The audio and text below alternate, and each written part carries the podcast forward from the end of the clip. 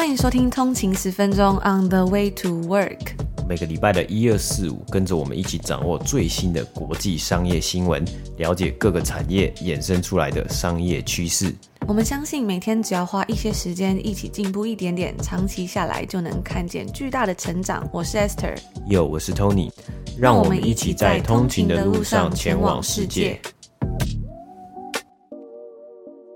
大家早安，今天是三月九号，星期三，欢迎回来通勤十分钟。大家早安。那我们在上一次的周三惊喜节目之中分享到了温哥华的证券交易所的一些故事嘛，还有我们去住到这个饭店呢，它也是这个温哥华的证交所，然后当时的这个以前的建改建成为的一个饭店。那那一集呢，受到了很多的好评啊，有很多的通勤族都跟我说，哎，这个故事真的是非常的好听啊，很引人入胜这样子。那我自己有时候觉得旅游啊，也真的是一个可以学习到很多历史啊，或是充电的时候，有时候呢，多花一些心思，然后去查一些资料，我觉得都会有一些意想不到的收获，那也非常开心啊！今天又有一个星期三的惊喜节目。那今天呢，也是要来跟大家分享几个我们觉得最近看到一些我们觉得还蛮有趣啊，或者一些值得跟大家分享的事情。那我在之前有跟大家分享过一个我一直都还蛮喜欢听的 podcast，就是 NPR 的 How I Build This 的这个节目嘛。有时候我三不五时不知道听什么时候啊，我其实都会点开这个节目来听。那我最近有听了几集我很喜欢的内容，今天就来稍微跟大家分享一下。如果你有兴趣呢，也可以去 podcast 上面找到这个完整的节目，然后去收听。那第一个我听的是书评网站 Goodreads 的创办人 Otis Chandler 以及 Elizabeth Chandler 的故事。那这个书评网站呢，如果你是通勤族的话，应该都不会太陌生。就是我们常常在介绍书的时候啊，会提到的这个 Goodreads 的网站，它是一个算是给书迷做一个评分啊、分享的一个网站。这间公司它是成立于二零零六年，总部呢是位于美国的旧金山，然后在二零一三年的时候呢，就被亚马逊收购了。那在 How I Built This 的这一集节目之中啊，就谈到说，这个 Otis Chandler 他作为两千年代中期的一位年轻工程师呢，他目睹了数十个小众网站开始起飞。那后来呢，当他决定为图书爱好者推出自己的网站的时候呢，那个时候啊，有一位受人尊敬的同事就跟他讲说，那里的市场可能不是很大。那一般听到这样的回应啊，不知道大家会有什么样的感觉？我觉得对我来说，可能还是都会多多少少有点受伤吧，就会觉得说，诶，自己有一个很棒的 idea，你怎么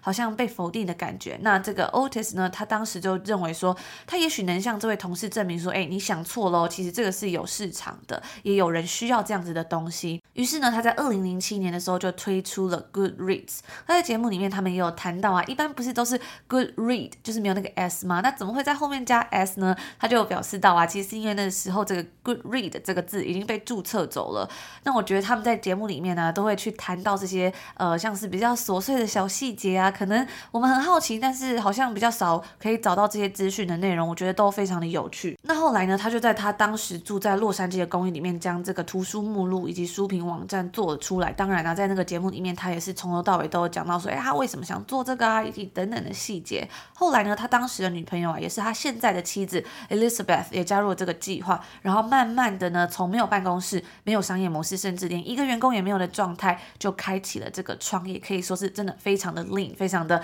简单，然后非常的简洁的方式。那在这个节目之中呢，他们是从 Otis 小时候的故事开始说起。他是一个来自洛杉矶十分有名的媒体大亨家族。他聊到了、他这样子的背景对他在创业方面的影响。那有一段呢，我觉得我自己听了，我觉得还蛮深刻，就是他说他看到他身为知名企业家的爷爷在家里是这么的平易近人，比如说逢年过节啊、圣诞节的时候，或者是有时候跟他去骑脚踏车啊等等的，就觉得哎，他就是一位普通人这样子的感觉。但是呢，同时这位爷爷也是一位受人尊敬，然后十分成功的企业家。这个东西呢，让他在后来尝试到自己创业的时候，他也会觉得说，哎，既然那我爷爷可以办到这件事情，那我应该也可以试试看吧。那这就让我觉得说，其实，在成长的过程中去找到一个 role model，也许可能不是像这个 Otis 一样，可能不是呃身边亲近的人，或者是一个你你觉得很值得尊敬啊，觉得很值得学习的人，找到一个很棒的 role model，一个正确的好的榜样，真的是一件很重要的事情。那后来他也分享了很多，比如说一开始他是怎么找到他首先最一开始的一千名使用者的，然后呢，再用什么样的方法让更多人知道他的网站。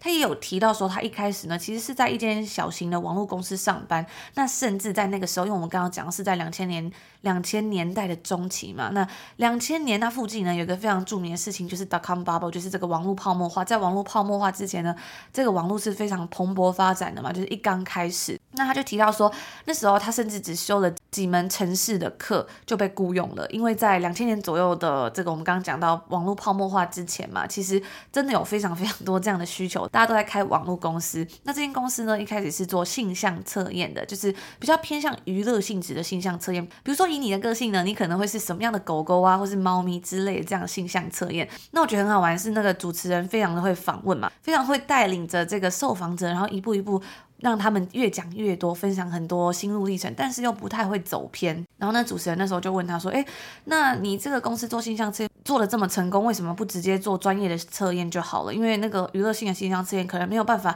给他们很稳定的商业模式嘛。”那他就分享到说：“哦。”因为他发现，其实要用这样的娱乐性向测验的模式，才可以吸引到真正想要去为自己的职涯或是认真的做性向测验的人。我觉得这也是一个还蛮有趣的东西。那后来呢，这个公司就被收购了，而 Otis 也拿到了一些分红，所以也是因为这样啊，让他之后能够有机会开始真正认真去做这个 Goodreads 的网站。那当然呢、他做这个网站也是因为他说到他是一个非常喜欢看书的人，但是呢，他常常觉得说他自己要看什么书，他都是因为去他的朋友家看到朋友家的书柜上有什么样的书，然后他就发现说，哦，这本书可能会不错，因为通常自己的朋友跟自己喜欢看的书可能会比较相似一点嘛，比起可能从其他地方找到的，所以他就发现呢、啊，应该要去创造一个社群，可以让一些可能比较志同道合的人呢、啊，在上面可以互相分享这样子的感觉，而且在当时也没有一个这样子的平台。他说到这个东西呢，我就想到我们在昨天的节目里面，EP 一百三十五之中，我跟大家分享到最近一个算是还蛮流行的一个趋势呢，就是是在 TikTok 抖音国际版上面分享这个 Book Talk Book Talk，就是在它上面有一个 Hashtag，里面呢专门都是一些创作者，然后有一些图书账号跟大家分享读书心得，或者是一些剧情讨论啊、角色发展等等的这些图书账号呢，真的是越来越流行，也让很多知名的出版社开始用不一样的方法去做这样子的行销。那也有人说，这算是一个自从亚马逊呃开亚马逊推出 Kindle 电子版的图书以来呢，到目前为止最具有一个颠覆性在图书产业的一件事情那我觉得真的是还蛮好玩，因为我们今天讲到这个 Goodreads，它是在两千年左右嘛，那现在时至今日呢到二零二二年啊，从原本的 Goodreads，当然 Goodreads 现在还是很多人在使用嘛，但是可能新的一个世代，他们有一个新的平台呢，就是用 TikTok 去分享读书心得，在短短的短影音里面跟大家介绍一些不一样的内容嘛，所以就可以看到不同年代的人，大家使用不一样的平台去分享自己喜欢看的书。那如果有兴趣的通勤族，你还没有听过昨天那一节内容呢，也可以去收听听一下，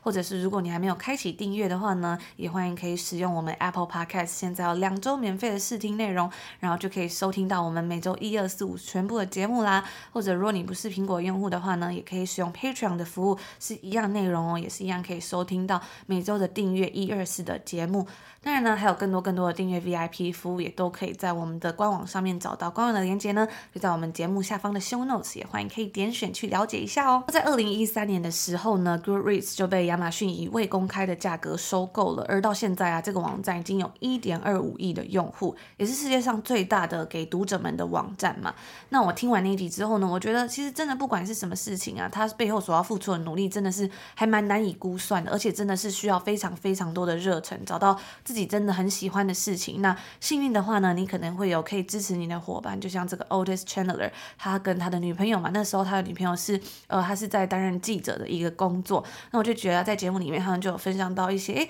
他们是如何的互补，如何的合作，然后一直坚持下去的。我觉得还蛮喜欢这一集的，因为其实很多时候我们看到很多事情都可能比较表面一点，但是透过这样子的节目就可以了解到很多比较深入的内容，那就更能去理解到它。嗯，那我觉得其实 Goores 呢，就是单纯就这个书评网站呢，它其实是一个非常好用的工具啊。因为我很多时候我在看书的时候啊，我会想要去查一下，就是 cross reference 一下，呃，它上面在上面的评价是如何。那当然，因为每个人。都有自己的观点嘛，所以在上面的这些书评呢，不一定都适合就是每个人的想法或是怎么样，但是可以用一个比较呃不同的一个视角或是不不同的切入点去看这些书，然后我去稍微去看一下说，诶，它的评分怎么样啊？然后再去想说我要不要去买这个书啊？然后再去想，诶，我要不要去看这个书啊？那有时候真的是一个还蛮好用的工具啊。那但是我自己是觉得它的就是使用者界面呢，好像。有一点，嗯，有一点点的就是阳春的，但是它就是很直觉，就是哦，单纯上面就是很多很多的书的资讯，然后很多的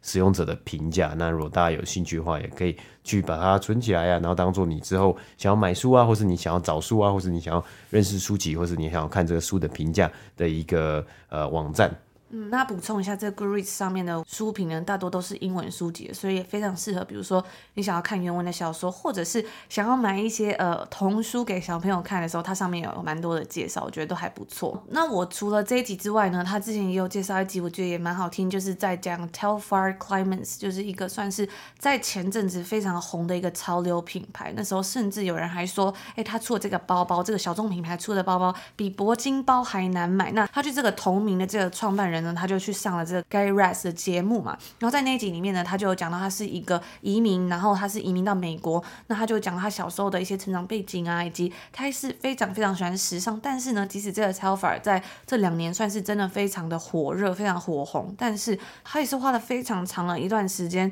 一直在这个时尚界坚持着，然后才有今天，就是可能呃遇到这样的潮流啊，或是有时候天时地利人和，然后他里面就有分享到啊，他以前一开始是住在纽约的近郊，后来呢，一毕业，高中一毕业之后，他就马上去纽约。他一直想要向往到大城市去接受这种感觉非常呃 hustle and bustle 啊，然后很五光十色的生活。那他就讲到他是怎么样去买他第一台的缝纫机，后来他朋友怎么样跟他讲说，哎，你可以去纽约的一些地方自己去推销你的衣服。他一开始就说到啊，他觉得说哈。我自己做衣服诶，就是他完全没有，就是那时候在最刚开始，他没有自己的品牌或什么，就是很年轻很小的时候，他就说怎么可能会有人买之类的。他就说他朋友就跟他讲说，你就是自己真的是挨家挨户，就是一间店一间店去跟他讲，你有很棒的产品啊，你要自己卖。那到后来呢，他开始真的也去做，发现诶，其实好像事情没有这么难。然后过了几年之后呢，他的朋友才跟他讲说，我们以为你那时候都已经二十一岁诶，但是原来你现在才二十一岁，原来你那时候那么小。那我就觉得说，听到这些呃，算是在目前已经成功的创业家的故事啊，然后再听到他们以前的故事，才会发现说，其实就像回到刚 Chris 一样，其实成功或者是嗯、你要完成你的梦想，真的是一件不容易的事情。但是呢，还有个重点就是，其实成功是有很多条不一样的路的，而且有时候你想要达成你想要的事情，是需要很长一段时间。但是呢，在过程之中失败，它其实不一定失败，因为达成目标其实是有很多不一样的方式的嘛。然后就发现有一个特别有趣的地方啊，就是他访问的这些算是创业家呢，背后都有几个共通点。我觉得他们都很勇于做自己，然后坚持了自己喜欢的事情，即使那可能不是主流啊，或者是受到大家欢迎的。在 Tell Far Clemens 的那一集之中啊，他就有讲到以前他在上大学的时候呢，他都很早去学校，然后他基本上都跟同学没有什么讲话。在下课之后呢，他也要赶时间去做 DJ 啊，或者是他发现去参加一些派对，只要出席呢就可以领到钱。所以啊，他那时候因为他搬离家里嘛，然后到纽约去上学生活，他要赚取很多的学费以及生活费，他很多的时间呢都用在赚钱，还有在自己对于这个时尚啊衣服上面的努力上面。然后，另外像是 Goodreads 的这个创办人的故事也是啊，即使在遇到他很尊敬的前辈对他想要做的事情不看好的时候呢，但是他仍然是决定坚持住自己的热忱，而且他们去做这些事的原因啊，其实也都不是为了讨别人开心，或者是得到别人的尊重什么的，而是因为他们自己真的非常的喜欢，或是对那件事情充满了热忱，那才有办法在日后的日子，在日后的日子里面继续的坚持很长一段时间，或者是说，诶，他明明有更好的选项，去有更优渥的薪水啊，更好的工作。但他仍然都坚持下来，并且用很有创意的方式去实现。然后还有第二个共同点呢，我在这些算是创业家身上所看到，就是他们的身边呢，一定都会有非常志同道合或者是互相支持的伙伴。像是在 Goodreads 里面，就他当时的女朋友，后来的老婆 Elizabeth 嘛，他们两个呢算是非常的互补，那非常的互相帮忙，也可以带出一些不一样的观点。因为有时候自己一个人做同一件事情做久了，总是会觉得可能有点固步自封，或者是可能没有办法从别的切角去有一些突破性的进展嘛。但是在这个时候呢，如果有一个另外一个人呢，他可能在不同的产业工作，或者是他有一些不一样的想法，那两个人也可以互相扶持，然后在创业的过程上。互相为彼此打气呀、比如说遇到一些困难啊，或者是可能觉得很辛苦很累，这些苦不知道要跟谁分享，因为有时候这些故事真的可能也是属于他们自己的故事吧。你跟别人分享，好像大家没有走过一样的路，很难有一样的感受的时候，这时候身边有一个人跟你一起打拼呢，就会是一个很好的依靠。然后像是在 Telfar 的故事里面呢，他也有遇到一个这样子的合作伙伴，将一个外部的视角带入公司里面，然后让公司有一个更突破性的进展。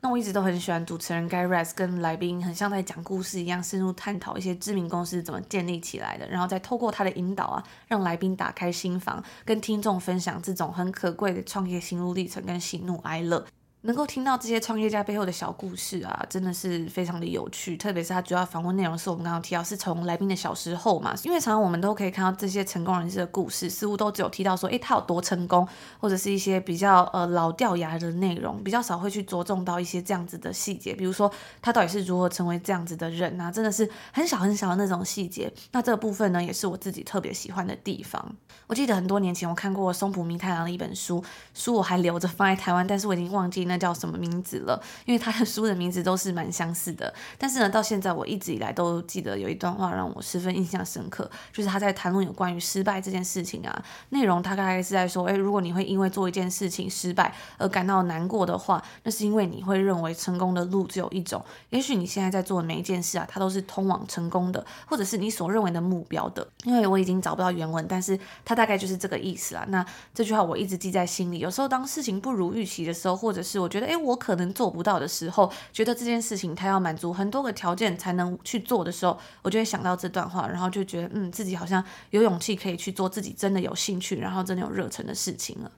嗯，那除了刚刚 Esther 分享到就是 How I Build This 这个算是 Podcast 节目啊，接下来今天的第二部分呢，我想要分享的也是一个呃，算是一个影集。那它的开头呢也是有一个 How 啊，就是诶，今天呃有分享了两个作品，或是一些两个算是两个这个节目呢，都是用 How 开头。如何？那这个这个影集呢，它是 HBO 出品的，它的名字呢全名呢叫做 How to with John Wilson。那它中文呢，好像有的人翻译可能。十万个怎么做啊？John Wilson，John Wilson 呢？他算是一个摄影师，他目前呢是住在纽约。那他这个影集呢，他的这个背景呢就是在纽约。那呃，想到影集，想到这个纪录片啊，或者想到纽约背景啊，我觉得第一个我就联想到的就是 kc nine star。那他是一个非常知名的 YouTuber 嘛，我觉得在全球呢都有非常高的知名度啊。为什么？因为他当初呢就是呃，算是他带起 Vlog 的这个风潮的吧。他在二零一四年左右，那个二零一五年左右，他就开启了日更的 vlog，就每天都有记录，大概十分钟左右的这个 vlog，然后大家很多人都为之疯狂，也跟随他的脚步，继续开始就是自己拍起自己的 vlog，拿起相机啊，就开始拍自己的生活。但是呢，我有看到很多的解释啊，或是很多的解析，说，哎，为什么 Casey Neistat 的 vlog 这么的有趣？那因为 Casey n e s t 也是住在纽约啊，所以他的镜头呢也都是纽约的呃形形色色的人物啊，还有他跟这些人物角色的互动，或是他自己的生活。但是最重点的是为什么有趣？因为他的呃 Vlog 呢虽然是 Vlog，可是他的 Vlog 是有故事性的，就是他其实是有起承转合。或是它是有一个高潮，就是有一个这个目标，就高潮迭起，就是诶，它的这个最最高点呢、是在哪里啊？或是它整个 plot 的一些呃最重要想要达成的故事，或是想要达成的目标，它有达成的，最后他会跟你讲一个结果，所以呢看起来就非常的吸引人，而且时间也不。不长嘛，所以那时候就吸引到了很多很多的 follow。我记得当时啊，他那时候有好像有一个新闻就非常的大，就是他就宣布说他要结束他的这个日更的 vlog，就好几百天的这个日更的 vlog。那很多人都在讨论这一件事情啊。好，那今天重点呢，其实不是 Casey Neistat，是这个 How to with John Wilson。但是为什么我想要讲到 Casey Neistat 呢？因为 Casey Neistat 他在成为 YouTuber 之前呢，大概两千年初期呢，他其实就是一名就是影片制作家，他自己呢跟他的哥哥啊，还有拍了一部纪录片，叫做《Neistat Brothers》，好像是。那那部纪录片呢，其实也是卖给了 HBO 啊，所以其其实时隔大概好几十年，那些 HBO 应该都是算是应该都有一直在收购这样子的一个算是素人呃摄影师啊，或是素人导演的呃创作。我觉得那真的还蛮有趣，因为我最近在 follow 有一位就是在温哥华的 YouTuber 呢，他的影片呢也是卖给了一个算是电视台吧，所以我就发现，哎，这是不是一个好像蛮常态的事情？然后对于这些创作者来说，我觉得也是一件很棒的鼓励吧。嗯，对啊，所以呃，我就会想到说，哎，这这两个人都是在纽约出生的，也算是创作者啊，他们都可以把自己的作品呢拿去卖给比较大的这个算是非常大的串流媒体，或是非常大的这个媒体平台 HBO 啊，那呃，我觉得真的是非常好玩。所以我们现在就回到这个《How to with John Wilson》这个影集啊，它目前有两季哦，它已经出了两季了。那它的这个分数，它的评价是非常非常的高啊，因为它很特别。这位 John Wilson 呢，他在这个影集里面呢，就是一人分分担了所有的这个重责大任，包括摄影啊、导演啊，还有主持人啊等等。他自己称自己是 documentarian，就是记录家或是呃拍纪录片的人。那呃这一整部片呢，都是他一个人，就是他就拿着这个镜头，然后就拍别人。所以其实在这整部片里面，不会看到。不太会看到 John Wilson 这个人对着镜头讲话，而是 John Wilson 呢，他呃就是用旁白的方式，然后拿着这个相机，然后去拍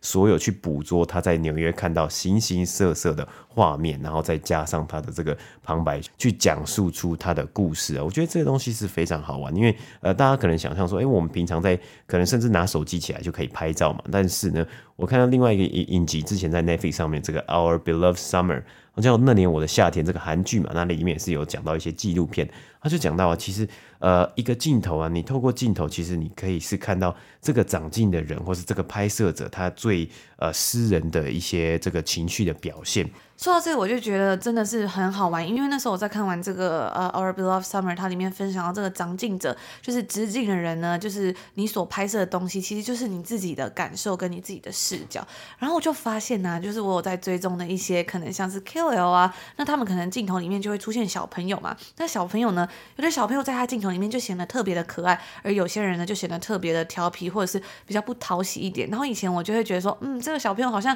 好像真的很顽皮耶，就是很不讨。人喜欢很不乖这样，而有的小朋友就好像他做的一举一动就是都非常的可爱。但是我那时候看完那个《Our Beloved Summer》里面讲这个时候，我就说，哎，对，会不会其实很多时候我们所看到的都只是呈现出来一小部分？因为我们其实不是真正了解这些人啊，这些 KOL 或者是这些影片的创作者嘛，所以我们能看到东西真的都只是片面，那就很容易被影响。那我觉得这也是算是一个还蛮特别的想法吧。嗯，对啊，所以我我自己就是听到之后，就是我看到之后，我自己也就是思考了很久啊，就是诶，这个到底是什么样的意思啊？然后我再看到 John Wilson 的这个影集呢，就可以大概去了解到，因为他拍了非常非常多的东西啊。他的第一季呢，好像是利用的，就是用了大概拍三年的画面，然后集结成。好像只有总共只有三个小时的这个总长度，只有三个小时的这个影集啊。那再透过他的这个镜头啊，其实我们就可以去看到这个导演啊，这个 John Wilson 他的大脑是怎么样思考的，或是他的一个思考的流程，甚至是透过他的旁白来去看到他怎么样去阐述，怎么样去把这些画面都连接起来，变成一个故事。这也就是说，可以透过他的镜头了解到，哎，他觉得什么东西是有趣的啊，或是他想要记录下什么样的东西。就像我刚刚。分享到这个 KOL 镜头之下小朋友嘛，也许这些小朋友他不是一个这么调皮捣蛋或者是不讨喜的人，只是呢，刚好这些镜头所呈现下来，可能因为哦你不喜欢这个人，所以你拍出他的样子就是这个样子嘛。所以我觉得真的是大家以后在看影片的时候，也可以去思考看看这样的感觉，也许会有不一样的想法哦。嗯，对啊，而且这位 John Wilson 他很好玩呢，因为他之前呢，他有做一份工作就是私家侦探。呃，有点像真真信社嘛，所以就是他要拿着那个相机去偷拍别人，所以他的有时候你在看他的这个影集里面的角度啊，还有画面的时候，会非常好玩，因为他呃知道，或是他会想要去捕捉一些大家可能没有。呃，会想要去捕捉的画面，或是大家可能平常想要拍的画面，不是跟他的就是拍出来的画面有一点点的不太一样啊。举一个例子好了，就是他自己这个人真的是很好玩一个人，又又很怪啦。就是他上 YouTube，他就有上 YouTube 宣传嘛，然后他有去就是好像有去这个呃，就是 talk show 去访问，然后那里呀就讲到说，哎，他为什么要去拍呀？他有一幕，他就是拍有一个人在搭地铁，然后那个人呢，他。会就是拿了一袋面包，然后那个面包就是塑胶袋嘛，然后他就把那个塑胶袋装着面包的塑胶袋绑在那个地铁上面不是有这个手扶手扶杆嘛？这个扶杆上面，然后他就去拍这个画面。那时候就有一个讨论，就说：“哎，那你你为什么要拍这个面包的画面呢？这是有什么意义啊？这样子。”然后他自己好像也说不出来，就是就是他就说他自己就是想要拍，他觉得这样子很很很好玩。然后我我有点忘记他是怎么样去承接，但后来呢，其实他这个画面的意义呢，就是有刚好符合到他想要讲的故事，所以就是一个真的是蛮怪，可是又又很好笑的一个。呃，一个影集啊，那因为他是讲到这个中文，好像。叫做十万个怎么做嘛，就是 how to 嘛，要怎么样去做很多事情，所以他这个主轴呢，就是他要教大家说，哎，你要怎么样去做？呃，你生活上面呢，你认为好像很简单啊，或是好像理所当然的东西，但是他重新的带你去了解，或是重新的带你去重新思考一遍。那第一季的一些主题，像是他第一季的第一集就是 how to small talk，在国外呢，就是在这个呃，我们在北美啊，就是有一些经验，就是在。大家很喜欢 small talk，那 small talk 的翻译中文好像就是一个就日常的闲聊啊，最直接的简单方式就是大家会见面呢，一定会先讲 How are you 啊，然后呃大家就会回哦 Good 啊，然后再问你 How are you 啊，这东西就是一个 small talk，因为这个很多时候呢都不是真的要问你 How are you，就是你过得好不好，只是一个打招呼的一个感觉，然后接下来呢就开始会。东扯西扯，可能聊天气啊，有的没的之类的。那他自己呢，在里面也有很，就是他属于他自己对于 small talk 的一个诠释啊。那除了 small talk 之外呢，他还有一集叫做 How to，好像是怎么样记忆，如何就是 memorize things 去记东西。然后那时候呢，他就刚好就是，诶，他就是说他要记，一开始的故事是他想要记住他的这个。Grocery list 就是他的杂货清单，然后他就记了之后呢，他就跑去了这个超市，他就找了，要要找有一个东西他没有找到，然后他就问了，就找不到店员，他就问了一个人，好像是就是在那里工作人，然后就那个人呢，他其实不是在超市里面的员工，他是呢帮超市去写一个存货管理系统的一个，好像是一个公司的负责人，就他们的这个呃对话呢就超展开了。他本来要找一个东西是 John Wilson 去找，结果那个人呢，竟然开始跟他讲：“你有没有有没有印象过？你你认为这个品牌它的这个名字应该要叫 A，但是呢，其实你后来想到呢，它的这个名品牌的名字竟然是 B，这样子的感觉。”所以他就是想要卖他这个查询存货系统的这个功能的一个服务吗？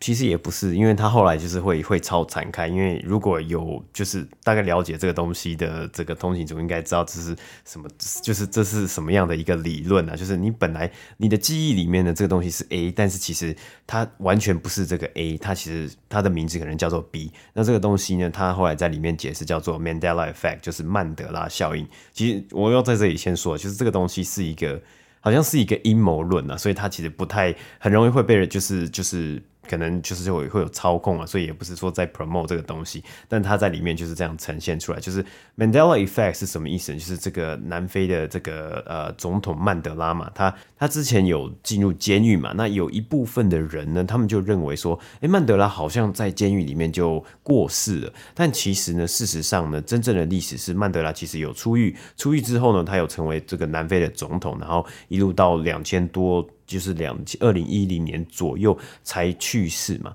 所以这个东西呢就被很多人他们就是持续的在讨论说，诶，为什么我会有这样子的现象？为什么我的记忆发生了这样子的现象呢？然后他们就开始呃，就是这个 John Wilson 就带着大家去，他还去了一个 conference 一个研讨会，大家在想，诶，为什么我会有这个这种错乱记忆，有点像记忆错乱的这个呃。事情发生了，那他们有的人就是认为他们好像是这一群人是特殊活在平行宇宙或是多元宇宙里面的人，所以才会有发生这种这个呃记忆混乱的一个事情或是这个结果啊。呃，我觉得就是这只是单纯是去 showcase 显现出 John Wilson 底下镜头底下呈现出来的故事呢，是非常的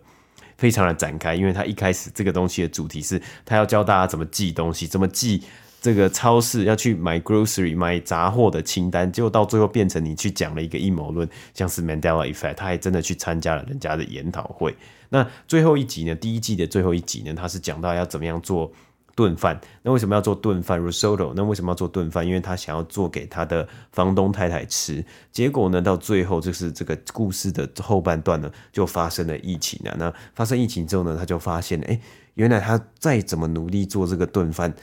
因却因为有疫情呢，他无法跟这个房东太太就是见面啊，就是彼此就是面对面吃饭啊，或是交流啊等等的，所以我觉得他到最后都会有一些可能一些。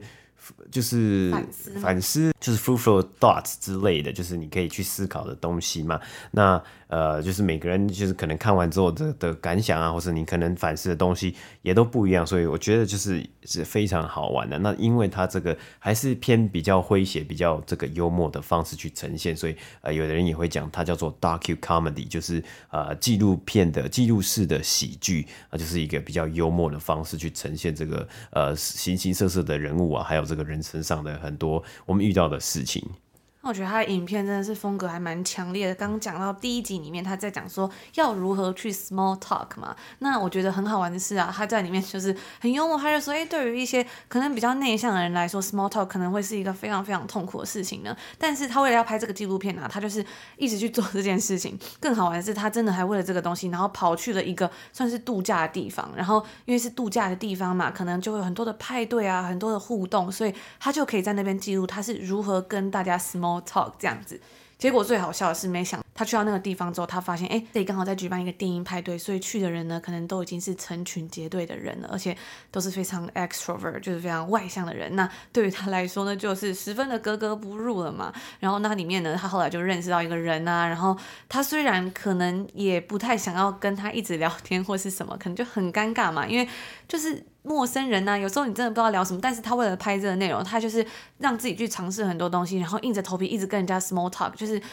举了很多例子啊，比如说他就说哦，有时候为了跟人家聊天，你还必须要胡扯啊，讲说自己家里的猫咪怎么了之类的，反正我觉得真的就是还蛮好笑的。但也会觉得，哎，有时候好像会觉得自己非常的有同感的那样子的感觉。那以上呢，就是我们今天要跟大家分享，我们近期呢觉得一些还蛮有趣、还蛮值得跟大家分享的一些事情。不知道大家最近在生活之中呢，有没有看到一些就是让你觉得，哎，很会心一笑啊，或是让你在生命中觉得特别有意义、值得分享的事情？我觉得在每个礼拜三呢、就是很期望透过这一天，可以跟大家分享到一些我们在日常非常平凡的每一天的生活当中，然后去找到一些比较幸福、比较值得。比较充实，或者是觉得诶特别有意义的事情来跟大家分享。对啊，然后今天就是分享了两个节目啊，那就是如果大家有有兴趣的话呢，自己也可以去稍微去看一下，看你们喜不喜欢。那我觉得就是有时候就是找到这些东西是我自己个人还蛮喜欢的时候呢，我就觉得很开心啊，因为我可以就是享受啊，或者我可以从这些节目之中呢去去得到一些东西，或是得到一些我自己的反馈啊。那如果你看完之后有什么心得，也欢迎可以跟我们说，也欢迎可以追踪我们的 IG 账号 on 的一个底线 Way to Work，我们都在上面分享了很多算是最及时的新闻以及一些消息，或者是我们的日常生活账号 on，或者是我们的日常生活账号，我们在上面分享的比较多一些在多伦多的生活啊，以及在这边的一些算是遇到的事情啊，或者我们周末都在做什么。那今天是星期三嘛，也算是小周末，我们就在这边祝福大家有一个愉快的开始，美好的一天，我们就明天见喽，明天见，拜拜。拜拜。